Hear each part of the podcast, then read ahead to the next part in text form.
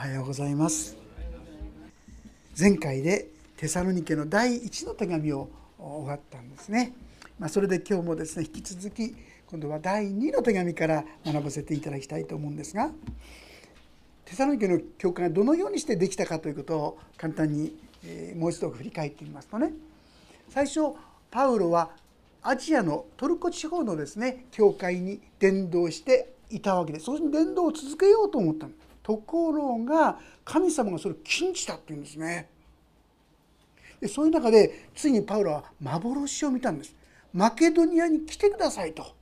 マケドニアの叫びなんて言いますけどね。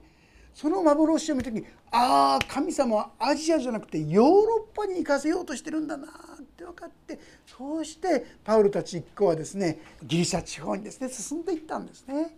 そして伝え始めたその地方の一つがテサロニケ。でこのテサロニケの人たちはとっても心が開かれていると言いましょうかパウロたちの言葉を素直に受け止めてそして信仰を持つようになったらですね神様の働きが豊かにあるところ必ずあるのが反対ですね悪しき者サタンもそこに必ずといって働きますよねこの反対がですね強く強くなってしまってそしてついにもうパウロたちはその場にいられないほどになってしまったということなんですね。なんとたった3週間しかいられなかったの。ちょっと考えてください皆さん。3週間しか福音を伝えられなくてどうなるかな？まさかそこに教会ができると思いますか皆さん？伝えた確かに信じることは信じたんだけど3週間ですよ。もうそんな人たちはあっという間に信仰を失われちゃうんじゃないかなってねこんなふうに思うわけですけどもでもパウロとしては気になってテモテをそこに使わしたんだ。で調べてみたらなんと彼らの信仰がちゃんと守られてたんですよ。3週間しか伝えてなかったにもかかわらず彼らの信仰が守られていただけじゃない。なんと第一のテキサロニカを見てみるとですね彼らはマケドニアのアカヤとマケドニアの諸教会の模範となっていたというんですよ。本当に素晴らしい働きがですねそこになされている本当に喜んだわけであります。えー、ですから今日パウロはですねこの特に3節のところでですね兄弟たちあなた方について私たちはいつも神に感謝しなければなりませんなんてですね、えー、こう言っているんですね。まあ、あのこのテサロニケの第2の手紙をそういう中でなぜ書いたのかって言いますと実は2章の1節からちょっとこう書いてありますね。さて兄弟たちを私の主イエスキリストが再び来られることにことと私たちが主の身元に集められることに関してあなた方にお願いすることがあります。霊によってでもあるいは言葉によってでもあるいは私たちから出たかのような手紙によってでも主の日がすでに来たかのように言われるのを聞いてすぐに落ち着きを失ったり心を騒がせたりしないでください。えー、どのようにも騙されないようにしなさい。なぜならまず廃墟が起こり不幸の人すなわち滅びの子が現れなければ死の日は来ないからです。パウロが言わなかったことをテサロニケの人たちが言うようになっていた誤解するようになっていた惑わしに乗ってしまったそれもパウロが言ってるかのようなそんなデマがですね流れたんですね。皆さんデマには気をつけてくださいね。あのいろんなことが危険があるとですね先日もあの大地震があった時にある時韓国の方が恐れたって言うんですね。昔関東大震災の時にその時に朝鮮の方がですね殺されたりもいろいろあったんですよね。デマっていうのはあれがやったんだこれがやったんだデマを作るんですよ。皆さん気をつけなければ惑わされてはいけませんね。世の終わりのことについてデマが流されてたんですよ。それでこれは大変だってわけでパウロは実は第一の手紙が終わってから半年ぐらいしか経ってないんですがこの第二の手紙を出されたということなんですね。そういうことで共に学んでいきたいと思うんですが今日はこの一章の一節からですね共に見させていただきたいとそう思います。まず一章一節からお読みします。パウロ・シルアのテモテから私の主父なる神および主イエスキリストにあるテサロニケ人の教会へ。まずこのパウロ・シルワのテモテこれはですね使徒行伝の16章17章を読みますとこれらの出来事ことがですね記されています。その時に伝道に携わったのが今ここに書いてあるパウロシルワノシルワノっていうのはですね別の言葉ではシラスっていう言葉でも書いてあります。これ同じ人の言葉なんです。ちょっと読み方がですねこう同じ人ですねシラスのことであります。シラスあるいはシルワノそしてテモテこの彼らから伝えた私たちからあなた方に言いますよ。から私たちの父なる神および主イエスキリストにあるテサロニケ人の教会へ。まあよくですね主イエスキリストにあるという言葉が言われますが、まあ、ここではことさらに主イエスキリストにあるだけではなくてね父なる神様にあるという表現がなされています。時々私たちの中に皆さんの中にないですか？父なる神様はなんかよくわかるんだけどもイエス様がなんかよくわからないなって人反対にイエス様はよくわかるんだけど父なる神様ってなんか縁遠いなってねそういう人同じですよね私たち父なる神にあってまたイエス・キリストにあって相手なら精霊御霊にあって私たちはこの今があるわけですよね。どれも私にとっては三位一体の等間隔の神ですよね。そのように信仰がですねどれどれっておかしいんですけど三位一体ですから父なる神様イエス様精霊様どれも私たちはその信仰を持っていくことが必要なんですが、えその方々にあるテサロニケの教会へとこう強調しているわけであります。2節は父なる神と主イエスキリストから恵みと平安があなた方の上にありますように。まあパウロのですねつもこう使う言葉でありますけどもしかしここにも私は心しなければならないと思います。私たちが必要なもの本当に必要なものは何でしょうか？それは第一に恵みじゃないですか？恵みというのは受ける資格のないものが受けられるのが恵みですよ。あなたは一生懸命やってるから恵みを与えようと言われたらいや私はこれじゃ求められないなって思いませんか？あなたはいつも完全な主のしもべだから私はあなたを祝福しようと言われたらいやいやもう近づけないな。恵みは一方的なんです皆さん。無代価で受ける資格のないものがなおいただけるんですよ。だから私たちもああもらえるかなって思えるんじゃないですか。恵みは私たち皆に注がれているんです。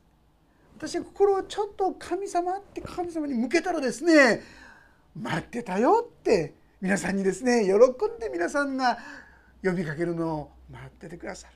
ああ神の恵みこそ私たちにどうしても必要なもんなんだなってこと。そしてもう一つはここに平和平安があなた方の上にありますよ。平安っていうのはシャローン。いい言葉ですね。これはユダヤではあらゆる「さようなら」も「こんにちは」もですね「元気でね」もう全部シャロームです。シャロームあなた方の上に本当に神様からの平和平安がありますように。どんな時でも揺るがない。ね私はいろんな出来事ああどうしようどうしようと慌てちゃうでしょ。でもあそうだ。神様が一緒じゃないか。神様が私たちと共にいてくださるじゃないかって思い起こすと気持ちが落ち着いてくると思いますよ皆さん。今度大きな地震来たらあ神様一緒だって思い起こしましょうね。そしたらちょっとですね心が落ち着いてくるかもしれませんね。いつでもこの神の平安がそして神の恵みが私たちにある。これは本当に貴重なことですそして今日の本題3節4節が出てくるんですがそこをご一緒にですねそれではまず読んでみたいと思います。3はい兄弟たちあなた方のことについて私たちはいつも神に感謝しなければなりません。そうするのが当然なのです。なぜならあなた方が信仰が目に見えて成長しあなた方すべての間で一人一人に相互の愛が増し加わっているからです。それゆえ私たちは神の諸教会の間であなた方全ての迫害と困難とに耐えながらそのうちの従順と信仰とを保っていることを誇りとしてまずパウロはですね感謝しなければなりませんって面白い表現してますね。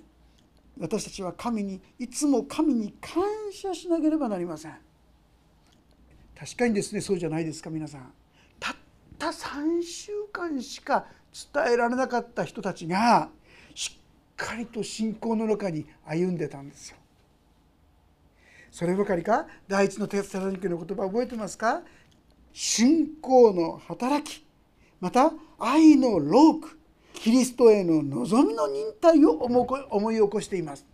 彼らのうちに信仰の働き愛のローク望みの忍耐というものまで生じてきている。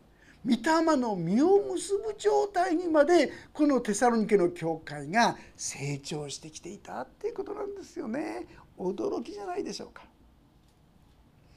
まあ願わくはですね私たちもパウロしてこう言われるような歩みに導かれたと思いませんか？パウロがですね私たちはあなた方の家にもう感謝せざるを得ない。感謝しなければならない。私もぜひともですねそんな信仰に導かれていきたいと思います。さあ何をですねそんなに感謝してるんでしょうか？それは第一に今読んだ通りのところでありますがあなた方の信仰が目に見えて成長しているということ。第2番目には一人一人に相互の愛が増し加えられていること。第3番目には全ての迫害と困難とに耐えながらその従順と信仰とを保っていること。こういうことのゆえにですねパウロはもう感謝せざるを得ない。あるいは彼らのことを私は誇っているとまでこう言うんですよね。ということで今日はこの3つの点パウロが感謝したこの3つの点をですねご一緒に学ばせていただきたいとそう思うになります。まず第一はですねなぜならあなた方の信仰の目が目に見えて成長しるんですね。目に見えて成長する。いかがでしょう？あなたの信仰は目に見えて成長しなんて言えるでしょうかね。なぜこのテサロニケの教会の信仰がそんなに目に見えて成長したんでしょうか？よっぽど環境が良かったんでしょうか？条件が良かったんでしょうか？はっきり言いますとそういうことにおいては最低ですよね。だって3週間しか福音聞いてないんですよ皆さん。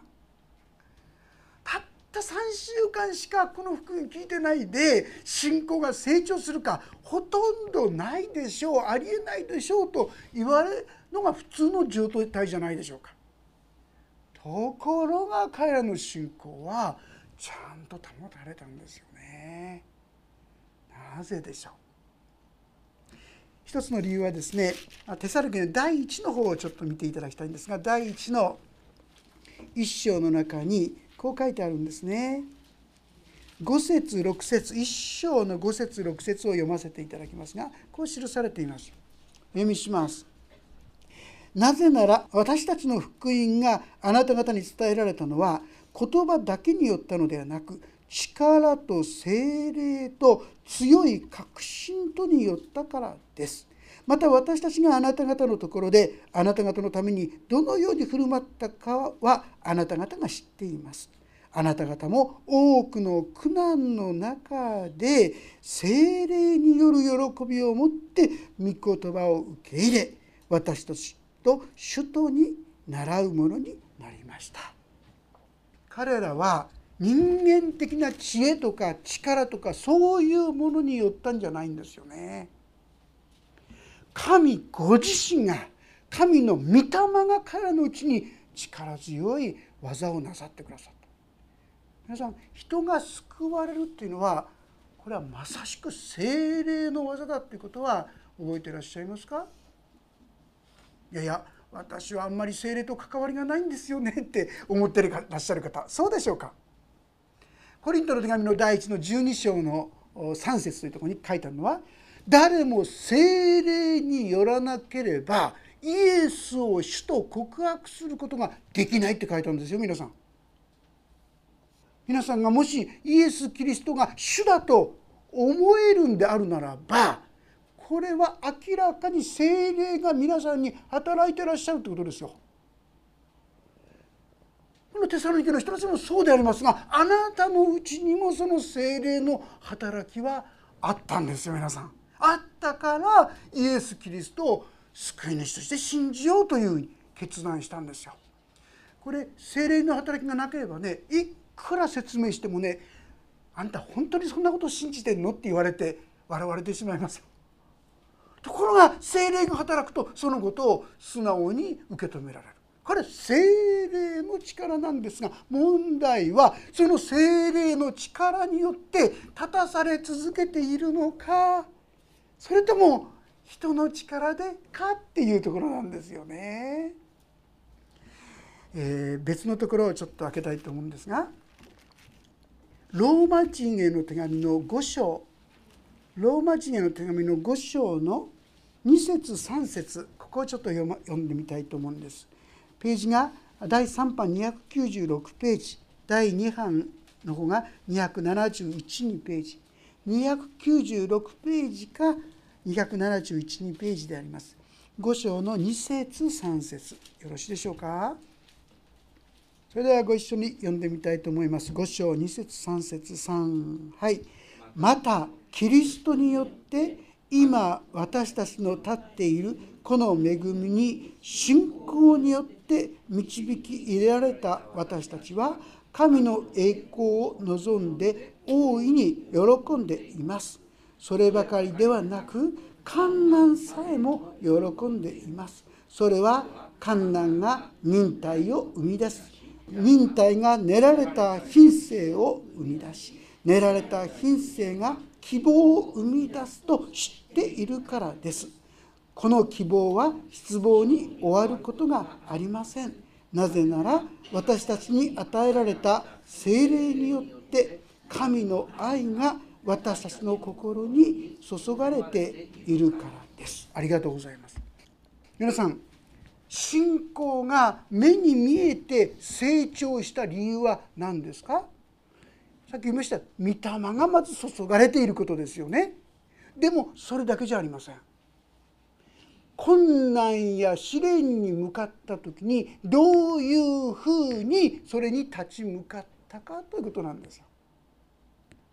ここにありますように困難3節ですね。困難が忍耐を生み出してあります。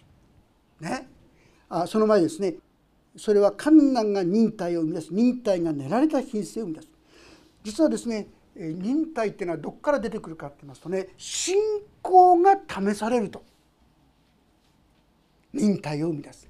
まあすいません、えー、もう一つもう一箇所開けときましょう。ヤコブ書の一章です。ヤコブ書の一章。こっちの方が分かりやすかったかと思います。ヤコブ書の一章の2節から4節まで。そこをですねまたすみません。ご一緒に読んでみましょう。ヤコブ書1章の2節から4節。445番5ページですね。第3版。第2版で408ページ。よろしいでしょうか？ヤコブ書2章1章の2節からです。お読みします。3はい。私の兄弟たちさまざまな試練に遭う時はそれをこの上もない喜びと思いなさい。信仰が試されると忍耐が生じるということをあなた方は知っているからです。この忍耐を完全に働かせなさい。そうすればあなた方は何一つ欠けたところのない成長を遂げた完全なものとなります。試練に会う時に実は信仰が試されるっていうんです。どういうことでしょうか。神様はこれをですね意地悪でやったんだって思うのは試されて負けちゃうんですね。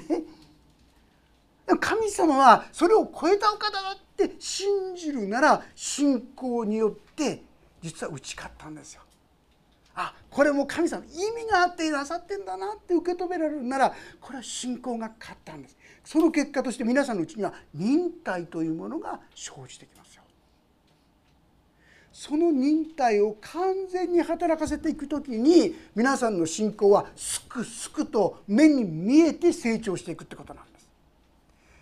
あの人が悪いこの人が悪いあの状況があの環境がっていうんじゃないテサロニケの人たちはそんなことだらけですよ。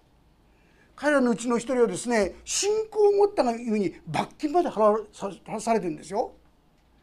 なんでこんなこと受けんだこんな目に遭うんだなんてですねいくらでも言えるのにそういったものも受け止めてなお神に信頼してった。だから彼のうちには神の愛や神の真実がいよいよですね強く迫っていったことでしょう。豊かに彼の信仰は成長していったということができると思います。すなわち私たちの信仰も成長していくためには何が必要か。皆さんが試練に出会った時にどういうふうに対応するかです。それを神様からの祝福の技として、まあ、祝福の技といったらちょっと強すぎかもしれませんがとにかく試練としてそれを受け取ることができたら幸いですね。まあ、何度もですねもうお話してますがこの教会建設の時街道建設の時にですね実はいろんなことがあったわけですよね。あの一緒に働いたコンラド先生っていう先生がね前は私55って覚えてるんですけこの間来られた時には53って言ってましたね どっちだか分かんないんですけどの明確な祈りの答えがあったってことね聞いてますよね。教会でいろんな困難が問題がもういっぱいだったんですよ。でそれが全部神様の奇跡に変わったんですよね。まあ、幸いその時に私たちはですねここに神様が使わせてくださったという信仰を持っていましたからですからこれも必ず益にしてくださるだろうというとこに立ったわけです。問題が起きてもすぐに「いや神様あなたはこれを益としてくださることを信じます」と言ってですね始めるわけですよね。もう一番最初からです。コンランド先生がですね来た時に家を探しに来たんです。祈ってから来たんです。どうぞ開いてください。そしたらですねとっても教会にぴったりの家があったんですね。もう一番最初の柳井さんとかですねそういう方知ってらっしゃいますけども22畳の広いリビングがあって最初はそこで礼拝を捧げたんですよね。その家だったんですが行ったらですねとってもぴったりなんだけども本人が「いやうちはね法人契約しかしませんので」分かりますか？会社とかね法人契約はならばいいけども、まあ、単独で教会あの宣教師がそれできないですからって断られてですね「あそうですか本当にぴったりなんですけどね」ってしぶしぶ諦めようと思った時にどこから出てるのかそれは聞いてませんけどもこのコロナド先生たちがですねニュージャージーの出身だってことが出てきちゃった。そしたら突然その持ち主がですね「ニュージャージー？あニュージャージーですか？いいですよって話になっちゃったんですね。実はその持ち主のお子さんがニュージャージーでとってもお世話になったようなんです。そういうことが相まってちゃんとふさわしい家がこう20時のリビングがあってそこで礼拝が初めての礼拝が始まった。あるいはですねいつも言ってますように雨が降っちゃいけないどうしてもここは降っちゃいけないって言ったらその道路は雨降ってますけどねここは与えられる。もういろんなですね機材を持ってこなきゃいけないんだけど場所がないんだけどももう今の支援センターがあるところですね。あそこを壺を月10万で貸してくれるって。置き場所がなかったんですね。もう祈ってたらあそこじゃですね荷物をいちいち引っ張り上げなきゃいかんでしょ。ギリギリのもう荷物が来る直前になって今の駐車場ですね。上の駐車場が与えられて。あそこだったらスーッてこう車をちょっとつけたらもう自然にこう持ってこられる。神様全益にしてくださって全てを整えてください。それは55だか53だかですね。あ私にとってやっぱりそれは大きな励ましですしね。あ神様祈りに応えてくださる。本当に益にしてくださる。これは私たちの生活の一つの大きな基盤信仰の基盤になったと思います。ぜひですね皆さんも騙されてもっていう言い方言い方おかしいですけど駅にしてくださる。ここに立ってくださったらと思います皆さん。今でもですねでもすぐそれでも忘れちゃうんですよ嫌なことがあったらなんで？だって思いながらちょっと時間あそうそうこのことも益になるんだからって思い起こして神様感謝しますって祈っていくともうそのことをですね消えていきますよ。で実際それ益になることはよくあるあることなんです。信仰の大きな勝利の原点ですね。神は全てを働かせ益としてくださる。ここに立っていろんな嫌な出来事の時に特にですね 感謝してみてください。信仰が目に見えて成長していく秘訣だと思います。ああ確かに神様聞いてくださる方だな。このことをですねチャレンジしてくださったら。まああえて言うならですねこのテサロニケの教会がそのようにすくすくと成長した理由。それは3週間でパウロがいなくなっちゃったでしょ？なんてこったいってことです普通だったら。でもねその結果として導く人いないわけでしょ？みんな同じベースですよね。だから人に愛を求めようとか人にいろんなものを求めることはほとんどなかったと思うんですよね。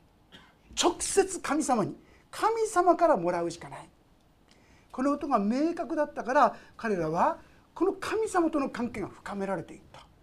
別な言い方します3週間しかいなかったことすらも神様によって用いられて豊かな神様の恵みのあふれる教会がそこにできていったってことではないかと思うんですね。秘訣は私たちがいろんな出来事困難や試練の中でそれを信仰を持って受け取って相手ならこれも粋にしてくださると祈ってみてはいかがでしょうか。さあ第2番目のこと今度はこう言ってますね。あなた方全ての間で一人一人に相互の愛が増し加わっているからです。もしかしたらですねおそらく半年間ぐらいしか前の手紙から経ってないんですがその間にも素晴らしい証っていうかニュースを聞いてたのかもしれません彼らは愛が増し加えられていたって言うんですよ素晴らしいですね私の教会も愛が見える教会。これを目指してますよね。さあどうしたらそのような愛に私たちは進むことができるんでしょうか。まず第一に、えヨハネの手紙の第一4章を開けてみていただけますでしょうか。ヨハネの手紙の第一4章の18節19節。そこをご一緒に読んでみたいと思います。ヨハネの手紙の第一4章の18節19節ページ第3版470ページ第2版430か31470か43031です。よろしいでしょうか？それでは4章の1819をご一緒に読みたいと思います。3はい。愛には恐れがありません。全く愛は恐れを締め出します。なぜなら恐れには刑罰が伴っているからです。恐れる者の愛は全きものとなっていないのです。私たちは愛しています。神がまず私たちを愛してくださったからです。このテサロニケの教会の人たちの愛が非常に純粋な中途半端なものじゃなくなっていた。本当に成長していたことを物語っているようですね。すなわちここには恐れが伴うような中途半端ないい加減なものじゃない。本当に純粋な全き愛。それは恐れのない愛。本当にそういう愛に成長していたという。さあその秘訣が何ですか？次の言葉19節。それは私たちは愛しています。まず神がまず私たちを愛してくださった。皆さんここですよ。私の愛が増し変わるための秘訣。それは神がまず私を愛してくださった。ここに立ってるか否かですよ。自分が立派になったら愛してくれる。ちゃんとやってたら愛してくれる。じゃなくて立派にもならない。ちゃんともできない。情けない。貧しい。そのあなたをそれでも愛してくれている。それでも許してくれている。それでも受け入れてくれている。ここに立っているか否かです。皆さんが失敗したと思うことなんてことやっちゃったんだと思う。でも主はそれを許してくれていると。是非とも感謝していただければと思います。自分がどんなに愚かなことをしても失敗してもでも神様は許してくださって受け入れてくださって愛してくださってる。皆さんがそこに立てば立つほど皆さんのうちにも私は愛していますって言えるようなんですよ。自分で愛そうとして皆さんとても優しくてですね愛の深い、まあ、情の深いって言ったら本当はいいと思いますが情の深い人気をつけてくださいね。これ乾きますよ。自分が与えるばっかりだったらですね皆さん自分はもうなくなっちゃいますからカラカラになっちゃいますよ。自分が乾いちゃいます。私たちは愛しています。神様が愛しています。神様からの愛をいただいてそうして与えるんだったらずっと供給されます皆さん。供給され続けますから神様から頂いてそれをするんだったらどんどんなさってくださったらと思います。でも自分からやってるんだったらちょっと気をつけた方がいいと思います。それはもう必ずどっかで限界が来てですねもう乾いてしまうと思います。まず神様の愛をしっかりいただくことですよね。ああ自分が本当にできなくても情けなくても神様は愛して許して受け入れてくださっている。そこにしっかりと立つことなんです。しばしばここで間違えちゃうのはですね私見えない神様よりも目に見える人から愛を求めてしまうそういうとこがあると思いませんか？これやると皆さんダメですよ。ブーってね警戒音が鳴りますよ。人に求めますと神様から来るのがストップしますから。流れが変わっちゃうんです。私たちがですね神様に押し出されて与えているんだったら神様から絶えず絶えず供給があってその愛の技を続けることができます。でもね人の愛は限界があるんです皆さん。どんなに優しい人どんなに豊かな心を持った人でも限界があります。ですから必ずどっかでつまずくでしょう。裏切られたと感じるかもしれません。そしてそればかりか神様からも来なくなっちゃいますから。皆さん人に愛を求めることは危険ですね。人に求めることをやめましょう。私が求めるべきは神様だけです。無限の愛は神様からしか来ないんです。別の言いますと言い方をしますと私たちを満たすような愛。私たちが本当に感動できると言いましょうか。満たされる愛は神様からしか来ないんです。これを人に求めちゃいけません。ある時はそれが与えられたと思ってもそれはたまたまですね。ですからもっともっとですねいろんな出来事が起きてくるともう間に合わなくなるでしょう。神から受ける。ぜひこのことをですね忘れないでいただきたいとそう思います。そしてまた戻りますけども。次です。4節。それゆえ私たちは神の諸教会の間であなた方が全ての迫害と困難とに耐えながらその従順と信仰とを保っていることを誇りとします。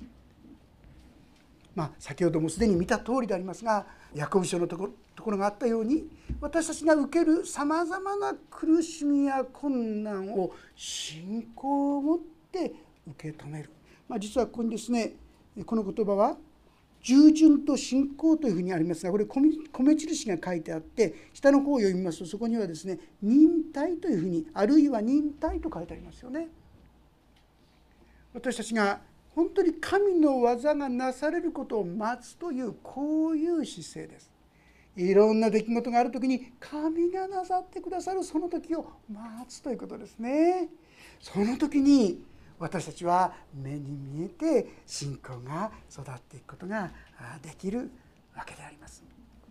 神様はこのような信仰この3つのバランスといいましょうかね一つは信仰が成長していくもう一つは愛が深められていく強められていくそして忍耐が強められていくこれによって私の信仰は健全に成長していくんですね。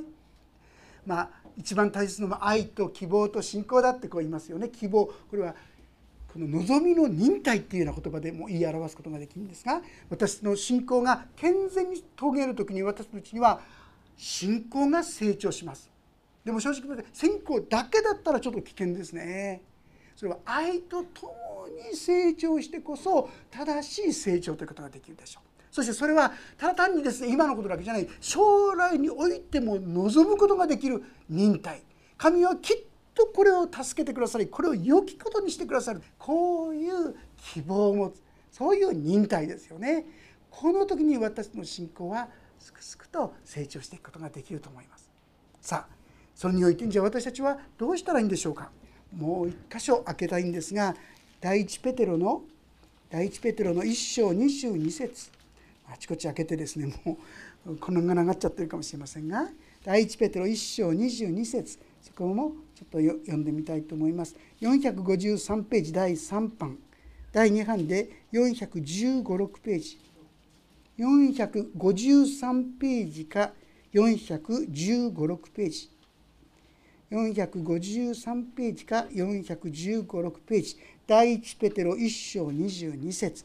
よろしいでしょうか？それではそこご一緒に読んでみましょう。3はい。あなた方は真理に従うことによって魂を清め偽りのない兄弟愛を抱くようになったのですから互いに心から熱く愛し合いなさい。ありがとうございます。真理に従うことによって魂を清め偽りのない兄弟を抱くようになったこう記しています。どういう意味でしょうか？もし皆さんが今まで学んだことすなわち第一はさまざまな困難や嫌なことがあってもいや神はこれを永久にしてくださるはずだというふうに信仰を持って受け止めていく。そして自分がですね失敗したりもう嫌になっちゃう自分では情けないんだと思うことをやっちゃったとしてもでも神様はこれを許してこれを愛してくれている。どうして？十字架はそのためだったんだからとして神様の許しと愛をしっかりと受け取っていく。するとね皆さんの中にちょっとあの人に何かしてあげないられないかなとかね自分の中に皆さんが受け取った許しの大きさに従ってるんですよ。皆さんが受け取った愛の大きさに従って他の人にも何かしてあげたいって気持ちが出てくるんですよ。これ皆さんがどこまでですから許しと愛を受け取ってるかにかかってるんですよ。その皆さんがたくさん許しと愛を受け取れば受け取るほどあなたには大きな愛が注がれていくことでしょう。さあそのことしてみようかなと思ったらね神様助けてくださいそうできるようにしてくださいさせてくださいって祈って一歩踏み出してみてくださったらなと思いますその時に不思議な心の感動と言いましょうか心の中にその人への思いやりが出てくるかな私アン・リスクさんって人がねもう自分は到底受け入れられないと思ってる人に「でも私はあなたを愛しています」って言ってたんですよね。満州人で言葉わからないんですがそうすると悪口バーって言われるんですけども分かんないからちょうどよかったんですね。言われてもですね私は愛してますって言葉だけその人にこう言ってたら何回か目のうちからその言葉を言うと自分の目から涙がポロポロポロっと落ち始めたという。そのうちにですね収容所生活でたった一日に1食しか食べられなかったその食事をその人にあげようという気持ちになってきちゃった。本当に大きな愛ですよね。そうしてついにはその人満州の人も人を夫を殺した人ですけどもその人の中にも神様の愛が満ちてまさしく神を信じるように変わっていった彼女自身が愛がもともとあったんじゃないんですよでも促されて心にその思いが与えられて一歩踏み出した時にもっともっと大きな愛が注がれ始めたんですね。えー、マザー・テレサとは皆さんよくご存知だと思うんですが彼女はですねこんなことを言ってますね。インドで苦しんでいる人々に愛の手を差し伸べたマザー・テレサが来日した際にこのように言いました。私たち人間にとって最も本質的なことは不幸な人々の面倒を見ることではなくその人を愛することです深いですね不幸な人々の面倒を見ることではなくその人を愛することです。人にはパンへの上があるように愛とか親切な心思いやりの心などに対する上があります。この大きな上や欠乏のためにこそ人々はこんなにも苦しんでいるのです。私たちが神様からこの愛をいただく時に私たちもまた隣人を一歩愛する人に変えられるということではないかと思いますね。自分が自分がと思ってる時には全然できなかったのに周りの方に一歩踏み出した時になんと神様からの愛が注ぎ込まれるこんな恵みが注がれたらなんと幸いでしょうかもう一度繰り返しますが困難苦しみの中でそれを信仰を持って受け止めいやこれも益にしてくださると試練として受け止めるようにしましょう。失敗してもドジを踏んでもでも神様は愛してくれてる。許してくださると愛にしっかりと立ちましょう。そして今自分ができる一歩を踏み出してみましょう。その時に神の愛が私たちの心に注がれていく。この祝福に私たちも共に預かっていくことができたらと思います。お祈りをいたします。天の神様条件的に言えば全く信仰が育つ余地のないようなこのテサロニキの人たちの中に神様あなたの愛は力強い前進をまた成長を成し遂げてくださいました。それと比べればはるかにある意味において恵まれた環境にある私たちですがでもなかなか試練を神様からの試練として受け取れない私たちです。どうか憐れんでください。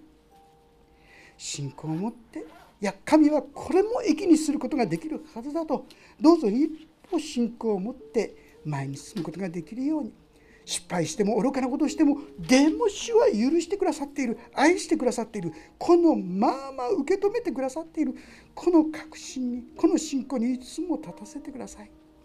そして主よその許しの中で一歩生じてくる。愛する心優しくする心。そこに私が従うことができるように。そして神の愛がもっともっと多くの人に広がっていくことができるように助けてください。